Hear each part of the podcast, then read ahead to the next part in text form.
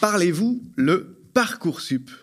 C'est le titre d'un petit livre d'intervention qui paraissait jour-ci aux éditions du Seuil, dans lequel Johan Ferber, ici présent, montre à quel point cette plateforme numérique, qui depuis 4 ans est un passage obligé pour l'accès des jeunes bacheliers à l'enseignement supérieur, est un véritable projet de société et un projet de société absolument antidémocratique.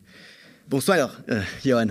Bonsoir Julien. Merci euh, d'être avec nous ce soir pour parler de ce petit livre sur un sujet d'importance capitale, l'éducation, aussi bien l'éducation secondaire que l'enseignement supérieur, parce que Parcoursup, on le comprend bien en lisant, et c'est là que sont les enjeux, est à l'articulation cruciale euh, entre les deux. Euh, vous êtes enseignant au lycée Mozart du Blanc-Ménil, professeur de lettres, mais aussi éditeur, aussi critique littéraire. Et puis, donc, fort de votre expérience auprès des lycéens, vous nous dites dans ce livre d'une part, que Parcoursup est, je vous cite, un terrifiant accélérateur d'inégalité sociale. Et puis vous nous dites aussi que cet état de fait n'est en rien le fruit d'un dysfonctionnement. Euh, au contraire, vous montrez que Parcoursup remplit parfaitement sa fonction, qui est de contribuer euh, à la conversion forcée de la société française au néolibéralisme. Il s'agit en l'occurrence d'en finir avec l'enseignement supérieur de masse, de produire de l'échec, c'est une expression que vous avez. De fait, 140 000 étudiants laissés sur le carreau par le système rien qu'en juin dernier, hein, sans, affectation. Euh, et il s'agit ainsi d'assurer, euh, de renforcer l'exclusion d'une partie de la population de l'accès à certaines carrières. Et vous parlez de Parcoursup comme d'un outil ségrégatif de la violence sociale. Hein. Vous avez un, bon sens de la formule. Euh, si on reprend depuis le début, Parcoursup a été présenté par ses artisans euh, au départ, il y a quatre ans, en particulier par Jean-Michel Blanquer, comme un grand progrès par rapport au système précédent qui était APB, admission post-bac, contre lequel euh, Blanquer et compagnie n'avaient pas de mots assez durs. Bah, bonsoir, mais je vous remercie de m'accueillir. Effectivement, euh, je saisis la perche que vous me tendez pour répondre sur APB. Euh, APB, en fait, euh, était au cœur des discours de Macron et euh, de son contremaître, Jean-Michel Blanquer, et de son autre contremaître, Frédéric Vidal, qui ont rapidement été nommés lors de son élection en 2017. Elle a été ah. ministre de l'éducation, de, l'enseignement supérieur. Hein, oui, oui, de l'enseignement supérieur. Depuis, elle est allée travailler pour une boîte d'enseignement privé, d'ailleurs. Oui, oui, oui, mais elle a été refusée, en fait. elle a essayé. elle a essayé, elle a essayé. C'était bien tenté. Mais effectivement, le, le, problème qui a été celui d'Emmanuel Macron dès le début, c'était effectivement de parvenir à diaboliser APB. APB, c'était euh, admission euh, post-bac. C'est un système qui avait cours depuis euh, la fin des années 2000 et qui était un système tout à fait imparfait, puisque c'est un système qui reposait effectivement sur des algorithmes comme Parcoursup et qui, mais quand même, avait une possibilité très importante pour les, pour les, bacheliers, c'est qu'ils pouvaient hiérarchiser leurs vœux. Et cette, il y a une grande différence avec Parcoursup parce que Parcoursup, en fait, ne va pas résoudre le problème d'APB. APB pour euh, Blanquer, euh, ça a été, je dirais, l'occasion de mettre en place ce que moi j'appelle une machine euh, rhétorique. Et une machine rhétorique qui est redoutable. Parce que le macronisme articule toujours deux choses. Il articule un savoir technologique, un savoir technocratique, qui passe par une numérisation de nos vies. Et à côté, cette numérisation des vies, elle ne peut pas venir seule. Elle doit s'accompagner d'un discours. Et ce discours, c'est toujours, finalement et fatalement, un récit. C'est-à-dire que le macronisme ne se fait pas seulement techniciste, il se fait aussi euh, conteur, narrateur. Et à partir de là, il faut bien arriver à créer une fable, à trousser une fable, à créer finalement quelque chose qui relèverait de l'injustice. Alors, l'injustice, ça paraît... Réparé par Parcoursup, naturellement. Réparé par Parcoursup. Cette injustice, c'est quoi? Bah, C'est tout simplement que APB, eh bien, en fait, eh bien, euh, provoquait dans les foyers français des drames, des tragédies. Hein, il y a, je dirais qu'il y a trois temps dans, la, dans le dénigrement et la déconstruction euh, d'APB. C'est tout d'abord ce qu'on pourrait appeler euh, euh, une sorte de stratégie pathétique. Jean-Michel Blanquer, dont on a depuis euh, mesuré euh, le caractère assez autoritaire, faisait le tour des médias en fin 2017 et début 2018, juste avant la mise en place en janvier 2018 de Parcoursup, faisait le tour de toutes les matinales pour dire oui, euh, beaucoup de beaucoup d'élèves n'arrivent pas à avoir ce qu'ils ce qu'ils veulent à cause d'APB. APB recourt massivement au tirage au sort. C'était ça la grande ça, question. Ça frappait les gens. Ça, ça frappait les gens. L'injustice par excellence. L'injustice L'aberration par excellence. L'aberration, le hasard hasard, alors que quand même le hasard au casino fait parfois bien les choses. Voilà. Mais euh, là, il s'agissait non pas de gagner de l'argent, mais il s'agissait de pouvoir gagner sa vie à terme. Et euh, qu'est-ce que euh, Jean-Michel Blanquer a fait? Il a fait de ce vrai problème qui était APB, parce qu'APB n'était pas une bonne solution. APB avait un vrai problème, c'est-à-dire qu'il y avait quand même environ, à partir de 2014, 16 000 étudiants qui, par an, mmh en STAPS et en métier de la santé étaient tirés au sort. Voilà, étaient tirés au sort. Alors, ça fait 16 000 étudiants, c'est énorme, mais en fait, ce ne sont pas tous les étudiants. Et euh, ce qui s'est passé, c'est que rapidement, c'est le deuxième temps de la fable de Jean-Michel Blanquer, c'est euh, finalement un développement paralogique, c'est-à-dire ce que les sophistes faisaient. C'est-à-dire que mm. ces 16 000 euh, étudiants tirés au sort, eh bien, ça devenait, le tirage au sort, le hasard, devenait tout le système d'APB. Ça emblématique du système. Emblématique finalement, APB, c'était devenu le tirage au sort. Quoi. APB, c'était devenu le tirage au sort. storytelling sur mesure. Comment on aurait pu réparer ce problème d'APB Comment on aurait pu réparer le problème d'APB euh, APB, effectivement, avait un problème de tirage au sort, reposait sur des algorithmes. Mais pourquoi?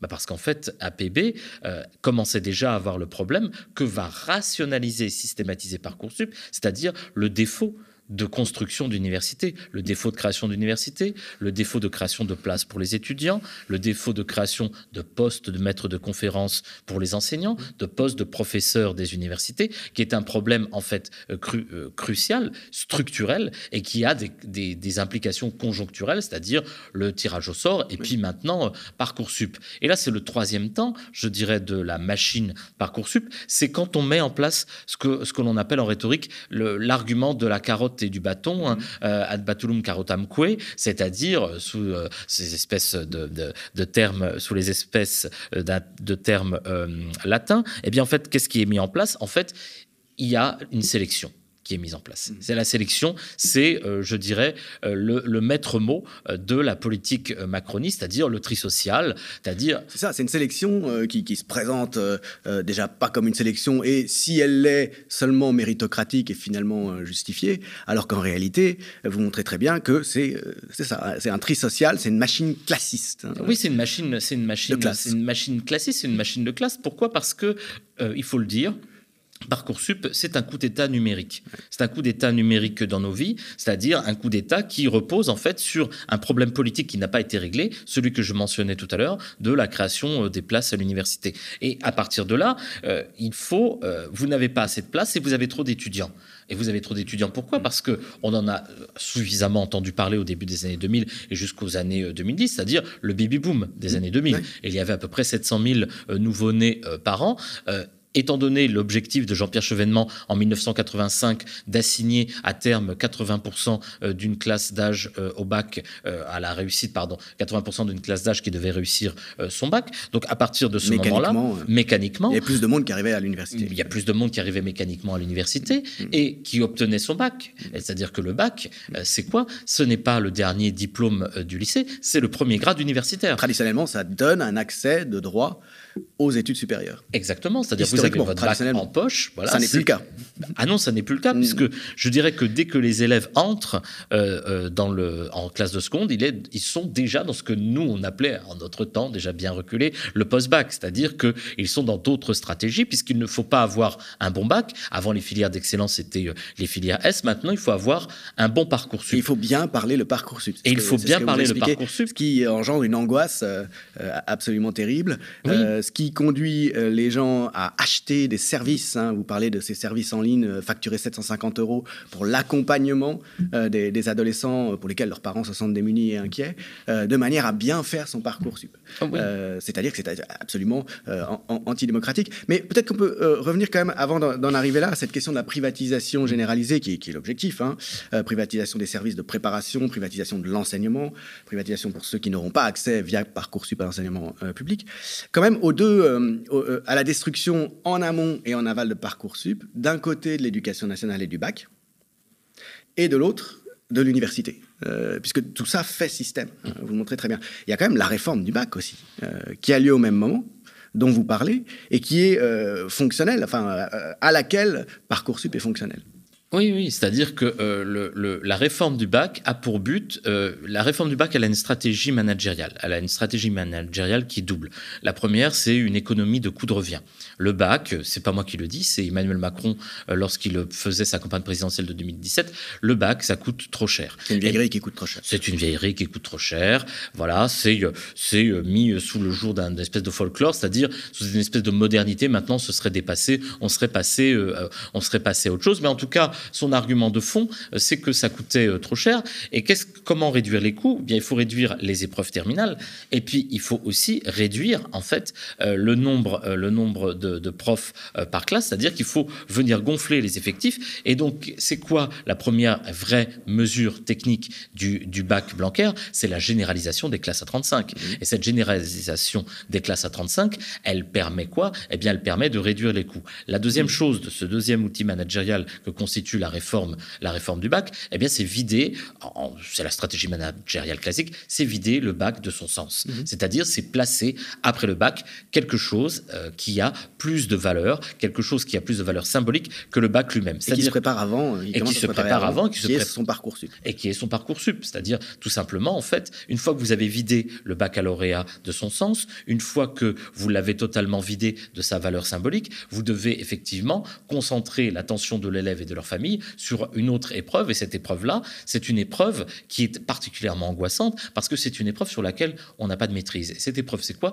C'est avoir un bon parcours sup. Et parcours sup, les élèves commencent à le comprendre, les familles commencent à le comprendre, mais aussi les enseignants puisque tout le monde a découvert les implications de cette machine petit à petit, c'est parvenir dès le début de la seconde à avoir une vue très très claire sur euh, ce qu'on va faire comme euh, étude, ce qu'on va avoir comme orientation, avoir une bonne stratégie mm. pour choisir les bonnes, euh, les bonnes spécialités, avoir aussi une diversification peut-être de ses activités extrascolaires de manière à venir nourrir un CV. Pour répondre aux attentes. Hein, pour répondre aux attentes. On est déjà sur le marché de l'emploi, il faut déjà travailler à se préparer pour répondre aux attentes du, marché. Oui, et, les destin sociaux se fixent évidemment. les destins sociaux se fixent puisque c'est une sorte de pré-professionnalisation, on peut le dire, une sorte de pré Dès 15 ans, quoi. Dès, dès 15 ans, avec des attentes qui sont, vous imaginez, à l'âge de 15 ans, il y a tout type d'élèves, tout type de profil. Il y a certains élèves qui, effectivement, savent déjà euh, depuis très longtemps ce qu'ils veulent faire, sont souvent liés à des milieux sociaux déterminés, plutôt euh, effectivement euh, privilégiés, et d'autres ben, qui, qui ne savent pas. C'est tout à fait normal à l'âge de 15 ans de ne pas savoir ce qu'on veut faire, mais d'avoir une ouverture des possibles que ne permet pas précisément le bac Blanquer, puisqu'il nous a été vendu en 2017-2018 avec un storytelling un peu euh, euh, grotesque. Euh, tu aimes le skate, tu aimes le skateboard et tu aimes les fleurs, deviens fleuriste skateboard. Voilà, tu peux prendre n'importe quoi comme spécialité. Je n'exagère même pas, tellement le, le, propos en fait est caricatural, puisque c'est pas ça le but. Le but, c'est parvenir en fait mhm. à créer ce qu'on pourrait appeler un marché de l'angoisse. Mhm. C'est-à-dire que euh, le bac auparavant était une épreuve qui générait une certaine angoisse, mais sur laquelle euh, vous aviez par exemple en terminale, euh, vous aviez la possibilité de pouvoir progresser jusqu'à vous améliorer et obtenir le bac. Là, vous en êtes rendu en fait à une machine qui vous échappe, mm. c'est-à-dire qui vous mm. échappe parce que euh, ce que, ce que l'on peut dire, c'est que euh, Parcoursup pose deux problèmes depuis 2018 qui ont été pointés euh, à chaque fois de manière nette, à la fois par le défenseur des droits, mais aussi par la Cour des comptes. Oui, même la Cour des comptes, hein, dès 2020. Dès 2020. La Cour des comptes, qui pourtant, qui pourtant n'est pas, un nid de gauchiste. non, non, on ne peut pas dire que ce soit l'institution la plus progressiste euh, que de, de, la Ve République. Eh bien, elle a point, ces deux institutions, le défenseur des droits et surtout la Cour des comptes, euh, a pointé deux problèmes fondamentaux, c'est-à-dire euh, la réputation du lycée d'origine. Pourquoi la réputation du lycée d'origine jouerait-elle un rôle dans euh, Parcoursup. Ça devient encore plus fondamental. Ça devient encore plus fondamental. Et vous vous rappelez d'ailleurs que l'un des artisans de, cette réforme du bac, qui vient de la gauche d'ailleurs, hein, euh, ça montre de la gauche de gouvernement, et mmh. qui a travaillé pour Jean-Michel Blanquer, euh, qui est quand même plutôt proche de l'extrême droite, Pierre Mathieu, expliquait que bah oui, il, allait falloir corriger hein, selon le lycée les notes de manière vraiment affiché, quoi, enfin assumé. Euh, et donc, euh, voir comme ça au, cas par cas, euh, au PIF éventuellement, selon la politique des établissements Selon la politique des établissements, c'est-à-dire que, en fait, ce que entérine Parcoursup, loin de corriger les inégalités territoriales, Parcoursup les numérise. Parcoursup numérise les inégalités et en fait, les, propos que je cite de Pierre Mathieu qui ont été tenus dans, dans la Croix sont des propos, je trouve, parfaitement choquants puisque il fait une distinction entre des lycées comme Henri IV et des lycées qui dit être à la périphérie parce qu'il a un peu honte de dire le mot banlieue visiblement. Et euh, ce, qui, euh, ce, qui pose, ce qui pose vraiment question, ce qui pose problème, c'est qu'en en fait il y a euh, une saisie qu'on pourrait appeler géonumérique dans Parcoursup, c'est-à-dire assigner, comme le disait la Cour des comptes, à un territoire un coefficient hmm. selon lequel on ne sait pas très bien pourquoi, vous voyez, c'est très opaque, euh, euh, assigner à un territoire, un lycée d'un certain territoire, eh bien, euh, un coefficient pour venir corriger les notes, les augmenter ou les diminuer, selon finalement quoi? Un préjugé de classe selon un préjugé de classe. Préjugé de classe qui est éclatant. je vais vous dire pourquoi. Parce que moi, je peux le dire d'autant plus facilement que moi, je suis donc, vous l'avez rappelé au début de l'émission, euh, enseignant dans le secondaire. Et il se trouve que, puisque le bac est encore euh, un diplôme national, moi, j'enseigne euh, au Blanc-Ménil, mais je suis souvent amené dans le cadre de l'épreuve anticipée de français à, à faire passer le bac, à faire passer le bac donc à Paris, notamment puisque c'est le lieu de mon domicile. Et il m'arrive. Blanc-Ménil étant, je le rappelle, en, banlieue. Et étant en, banlieue, oui. Pas spécialement favorisé pas, pas, spécialement favorisés. Nous, euh, au lycée euh, Mozart du Blanc-Ménil, il y a 60% de, de, boursiers, mais nous avons euh, d'excellents, d'excellents élèves. Et, moi, ma considération est la, est la suivante et est très très simple. C'est-à-dire que moi, j'ai interrogé des élèves d'Henri IV ou de lycée parisien. Eh bien, sans surprise, ils sont absolument, ils sont très polis, très gentils, extrêmement brillants. Mais je ne vois aucune différence entre ces élèves que j'ai pu interroger et mes élèves au Blanc-Ménil lorsqu'ils sont excellents. Ils sont exactement mmh. identiques. Mmh. Donc, qu'est-ce qui il va y avoir des coefficients. Mais il va y avoir des euh, coefficients. Qui, pénaliseront les bonnes notes du lycée Mozart par rapport aux bonnes notes euh, du, lycée Henri IV. Voilà, exactement. Donc ça, c'est pour moi absolument incompréhensible, puisque moi, en tant qu'enseignant, j'ai vu euh, les deux, les deux profils, des, les deux profils de, de, néo de futurs néo-bacheliers, et je vois qu'il n'y a strictement aucune différence. Bien sûr que si. Il y a une différence qui est sociale, il y a une différence qui est territoriale. On maîtrise les codes. Et on maîtrise les codes, etc. etc. Mais cette, cette différence-là, elle n'a pas à jouer euh, dans l'attribution d'une place à l'université. Et pourtant, l'opacité qui domine le système de Parcoursup, dont euh, effectivement se plaint euh, la Cour des comptes, est une opacité qui aboutit finalement à une vision extrêmement inégalitaire du, du en fait de l'éducation nationale, avec des territoires qui sont des territoires délaissés et d'autres qui sont des territoires ben, qui ne sont pas plus privilégiés, mais qui continuent en tout cas euh, à l'être, euh, à l'être d'une façon absolument identique à celle qu'elle a pu l'être euh, depuis des années, pour ne pas dire des siècles. Et on retrouve le cycle donc euh, dénigrement du service public, là avec le numéro de plaquette de Blanquer sur, euh, sur APB euh, mmh. et l'horreur du tirage au sort, occultant la, vraie raison des problèmes qui est le sous-investissement dans l'enseignement supérieur qui ne suit pas la montée mais qui, des effectifs, mais qui au contraire est, est inverse. D'un côté, donc le système public marche plus, donc on, y substitue un système encore plus marqué par la logique, la logique pardon, algorithmique. Et là, moi je sens, enfin c'est un thème aussi du livre, cette fascination des élites dirigeantes néolibérales pour le numérique. Le numérique, c'est la, c'est, il suffit de dire numérique et parce que ça permet un management encore plus brutal. Ça permet de gérer euh, les populations et les vies comme des choses. Euh, et euh, de manière absolument antidémocratique et inégalitaire, sans que ça sans qu'il y ait tous les problèmes du, face à face et de, des autres, des autres biais.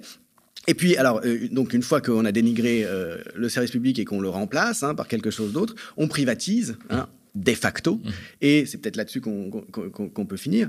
Euh, derrière tout ça, il y a la floraison des services très, très onéreux d'accompagnement hein, pour les familles qui peuvent se le permettre, et puis aussi le développement de l'enseignement supérieur privé, dans lequel l'ancienne ministre de l'enseignement supérieur a essayé de se recaser euh, récemment, naturellement. Euh, floraison donc de l'enseignement supérieur privé euh, pour ceux qui ont été recalés à Parcoursup, entre autres. Oui, oui, c'est-à-dire qu'il faut voir que le numérique, vous le soulignez très très bien, le numérique c'est l'outil ségrégatif bourgeois par excellence du macronisme. Pourquoi? Parce que le numérique, en fait, il est à la croisée de deux éléments. Il est un apprentissage de la maltraitance, c'est-à-dire que vous vous faites maltraiter, mais vous n'avez véritablement aucun interlocuteur ni aucune prise. Devant, devant, devant, l'écran. On est devant, on est devant l'écran. Il n'y a pas de responsable. Voilà, le numérique favorise un apprentissage de la maltraitance. Et puis, il favorise aussi une fabrique du consentement, puisqu'on a quand même euh, dans euh, le, parcours euh, du combattant, le parcours sub du combattant, on pourrait dire que, tel que tel qu'il est, tel qu'il se met en place à partir du 18 janvier, là, c'est la date d'ouverture de parcours sup là prochainement eh bien, en fait, le, néo-bachelier doit produire euh, ce qu'on appelle euh, un projet euh, de formation motivée, c'est-à-dire une lettre de motivation qui finalement quoi? Qui est finalement un pacte faustien avec lequel non pas il accepte d'être engagé, mais il donne, il donne en fait les gages de son adhésion, de son formatage. voilà, exactement, de son formatage à une société néolibérale. Et qu'est-ce que ça produit finalement cette fabrique de la maltraitance? Qu'est-ce que ça produit? Ça produit tout simplement de l'individualisation. C'est le maître mot euh, du, management, cette individualisation, elle produit quoi? Elle produit de la responsabilisation. C'est-à-dire que si vous n'avez pas l'école ou la formation que vous avez demandé, vous êtes renvoyé à un échec personnel. Et en fait, on a une psychologisation d'un problème politique de fond, c'est-à-dire qu'on vous renvoie à une culpabilité qui est générée par le système et qui en fait est renvoyée à votre narcissisme. Donc ici, la psychologisation de la question, celle du stress, hein, c'est Macron qui lui-même parlait de euh, Parcoursup lors de la présidentielle comme d'une usine à cette culpabilisation, qu'est-ce qu'elle fait? Eh bien, elle, elle vous jette finalement dans la sauvagerie d'une expérience où comme on disait tout à l'heure, il faut un marché. Il y a l'ouverture de ce qu'on appelle un marché de l'angoisse. Et ce marché de l'angoisse, eh bien, il ouvre à quatre secteurs économiques que vont se partager, en fait, euh, que vont se partager donc euh, quatre branches. Il y a tout d'abord, vous l'avez très justement rappelé, l'enseignement privé, les écoles privées, notamment celles qui sont hors parcoursup, c'est-à-dire euh, on a un bon phénoménal depuis quelques années des, des, des écoles privées. Alors il y a de bonnes écoles privées, mais il y en a aussi qui sont très mauvaises notamment elles sont vendues à travers des salons de l'étudiant où elles ont des vitrines euh, très alléchantes, mais ensuite elles ne proposent pas une formation adéquate. Le deuxième secteur euh, économique, c'est celui que vous évoquiez tout à l'heure, c'est-à-dire le coaching, euh, le coaching en orientation, où vous avez acheté ce qu'on appelle, c'est pas une invention, des passes sérénité Parcoursup pour 750 euros. Sur tonavenir.net. Sur tonavenir.net, effectivement. Donc, des, gens vous conseillent, vous avez des visios et on vous vend on vous vend ce, passe sans garantie de réussite, puisque si vous avez de mauvais résultats et si vous n'avez pas exactement où candidater, bah, les 750 euros bah, ne vous serviront à rien. le, troisième, le troisième marché, c'est un marché qui est en développement et qui va petit à petit se développer, c'est le marché du prêt bancaire étudiant.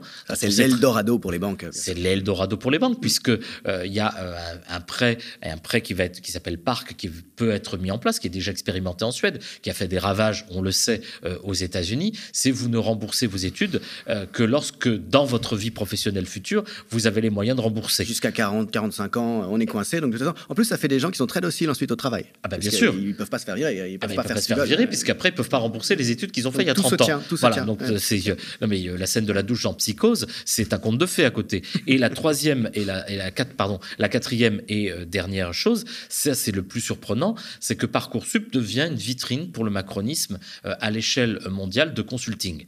C'est-à-dire qu'il y a, va y avoir, c'est ce qui est indiqué dans un des rapports du comité éthique de Parcoursup, pourquoi ne pas utiliser le savoir-faire français de Parcoursup pour euh, s'en servir en vitrine internationale de consulting? Donc c'est assez étonnant de vendre en fait un outil qui n'a pas marché, un outil qui est marqué par l'opacité, de le vendre avec toujours cette espèce de nationalisme béat et euh, ce, cette espèce de, je dirais, de d'idéologie droitière selon laquelle vendre Parcoursup à l'étranger permettrait, comme le dit ce rapport du comité d'éthique, d'annuler en fait toute querelle idéologique euh, hexagonale. Comme si finalement dans les autres pays tout le monde était euh, de droite comme ce comité d'éthique. Donc euh, finalement, c'est merveilleux. Voilà, finalement qu'est-ce qui qu'est-ce qui est terrible dans ce Parcoursup, c'est qu'il va être en fait c'est une marque.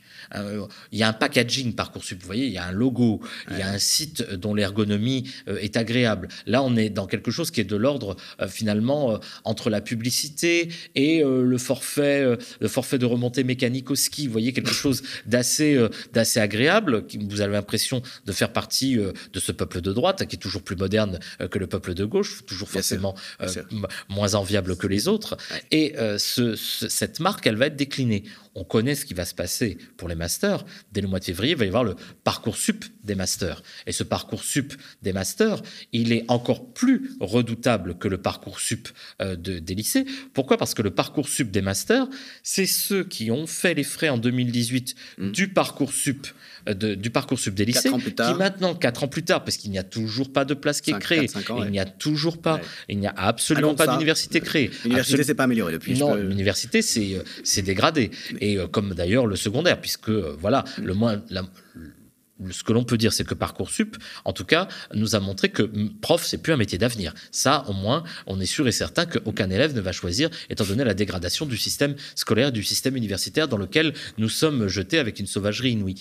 Mais euh, la, chose, la chose fondamentale, c'est que ce Parcoursup des masters, euh, eh bien, il, laisse sur les, il va laisser sur le carreau, c'est sûr et certain, à peu près 7000 étudiants, comme il a déjà, comme il a déjà pu être dit dans la presse. Pourquoi? Parce que on est, comme on dit, il n'y a toujours pas de création de postes. Il n'y a, pas de place. Donc euh. Et surtout, la ministre Sylvie Retailleau, puisqu'ils ont remplacé le contremaître, la contremaître par une autre contremaître, donc Sylvie Retailleau, qui tient effectivement le même, le même discours que euh, sa prédécesseur, eh bien, qu'est-ce qu'elle dit? Eh bien, elle dit que euh, par, le parcours sub des masters n'est pas là uniquement pour favoriser la poursuite d'études, mais il peut à terme favoriser la reprise d'études.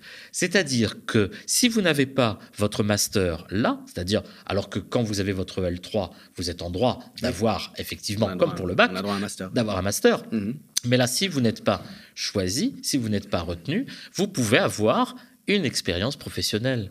Et cette expérience professionnelle n'est-elle pas dans ce monde du travail qui est si apaisé, dans lequel il est si facile de nos jours de trouver sa place, n'est-il pas l'occasion précisément d'enrichir votre CV jusque-là tout à fait squelettique et rachitique? Et qu'est-ce qui se passe? Eh bien, en fait, vous pouvez reprendre vos études quelques années plus tard. Donc, la politique maintenant, c'est la politique telle que l'avait déjà vue Valérie Solanas dans le SCUM Manifesto, c'est-à-dire que l'enseignement supérieur et l'enseignement secondaire ne sont pas là pour vous apprendre un métier, mais pour vous dégoûter de faire des études. Mmh. Je crois que euh, voilà, Macron l'a dit en 2017, l'université, l'université euh, n'est pas pour tout le monde. Et je crois que cette phrase antidémocratique euh, absolue, euh, qui réfute le socle républicain sur lequel est fondée notre école, eh bien, je dirais que c'est quasiment le cimetière indien sur lequel se bâtit, s'est bâti Parcoursup et sur lequel donc nous on est appelé à errer comme des zombies, puisque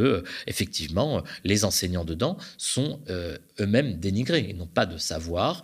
je crois que ce qui est important aussi de dire, c'est que Parcoursup, c'est un outil pour le prof bashing. C'est un outil mmh. pour dénigrer les enseignants. Quand vous avez d'excellents élèves qui, parce qu'ils sont dans un lycée qui n'a pas la cote selon Pierre Mathieu, n'est pas au bon endroit, n'est pas au bon endroit, n'est pas bien placé, un, lycée qui n'a pas une cuillère d'argent dans la bouche, eh bien ce lycée qui n'a pas une cuillère d'argent dans la bouche quand vous mangez à la cantine, qu'est-ce qui lui arrive? Eh bien les enseignants sont incapables d'expliquer aux familles, parce qu'ils n'ont pas de prise sur l'outil, mhm. pourquoi cette élève excellente qui a 16 ou 17 de moyenne se retrouve parmi les fameux recalés de Parcoursup, à peu près 138 000 par an à la fin du mois d'août, et qui doivent trouver mhm. des solutions, des solutions et accepter, il faut quand même le dire, parfois n'importe quoi pour avoir une place à la fac et accéder aux études supérieures. C'est donc, moi je trouve, un système d'une violence et d'une sauvagerie euh, qu'on essaye d'atténuer avec le compte du numérique, qu'on essaye de moderniser. Voilà. Voilà. Merci beaucoup, Johan Ferber, pour ce, constat assez terrifiant, euh, qui évidemment euh, invite au refus, hein, à se mobiliser, à ne pas euh, laisser, se laisser euh, embarquer dans, ce, consentement, hein, mmh. ce consensus que, que tout nous porte finalement à adopter. Ben, merci à vous. Merci.